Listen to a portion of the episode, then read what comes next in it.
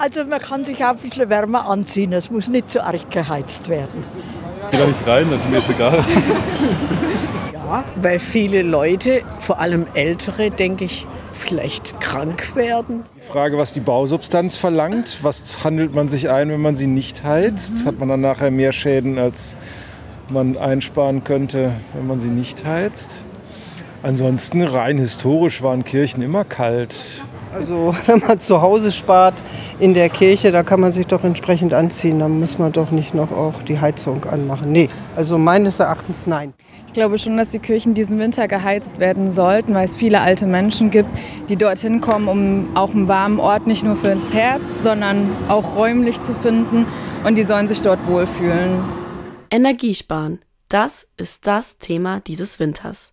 Viele Menschen haben dazu eine Meinung auch was das Heizen von Kirchen anbelangt. Die evangelische wie auch katholische Kirche hat sich mit dem Thema beschäftigt. Der evangelische Landesbischof Heinrich Bedford-Strom sagt, Natürlich ist die allererste Aufgabe auch für uns als Kirche, dass wir Energie sparen, dass wir also sehr genau hinschauen, welche Räume müssen eigentlich beheizt werden, äh, dass die Räume so genutzt werden, äh, dass sie auch wirklich, äh, dass die Wärme auch wirklich gebraucht wird und nicht nutzlos in die Luft geht. Das Bistum Würzburg hat zusammen mit weiteren deutschen katholischen Bistümern Empfehlungen für das Heizen von Kirchen veröffentlicht.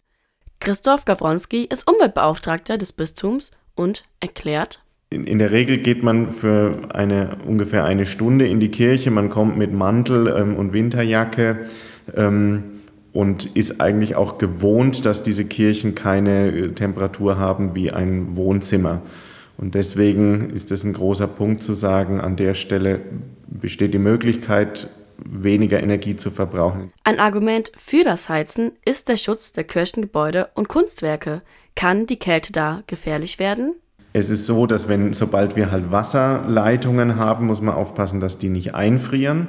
Und wir müssen aufpassen, dass generell in dem Gebäude nicht ähm, zu viel Feuchtigkeit ist und ähm, sich dann irgendwie Schimmel bildet. Da muss man dann das überwachen und gucken, dass man gut lüftet. Gawronski erklärt außerdem, dass nicht bestimmte Temperaturen Orgeln und Kunstwerke zerstören, sondern starke Temperaturschwankungen. Darauf soll geachtet werden. Klare Regeln gibt es dennoch nicht. Nur Tipps für die Gemeinden. Sie selbst entscheiden, was sie im Winter tun.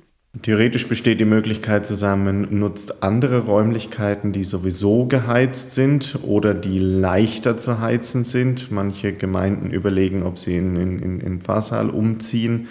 Es gibt wohl auch Gedanken, ähm, zum Beispiel sich mit der evangelischen Gemeinde abzusprechen und gemeinsam ein, äh, eine, ein Gotteshaus zu, zu nutzen und, und, und zu heizen.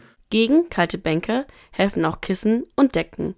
Zum Aufwärmen waren Kirchen jedoch auch vor der Energiekrise nicht wirklich geeignet. Dennoch habe die Kirche die Menschen im Blick, die sich kein warmes Zuhause leisten können, erklärt der evangelische Landesbischof Heinrich Bedford Strom.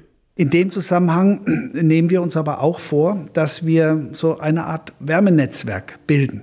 Dass wir also überall in den Gemeinden, die ja dezentral überall im Land sind, äh, dass wir sicherstellen, dass es Räume gibt, warme Räume gibt, wo Menschen hin können, die vielleicht zu Hause nicht genug heizen können.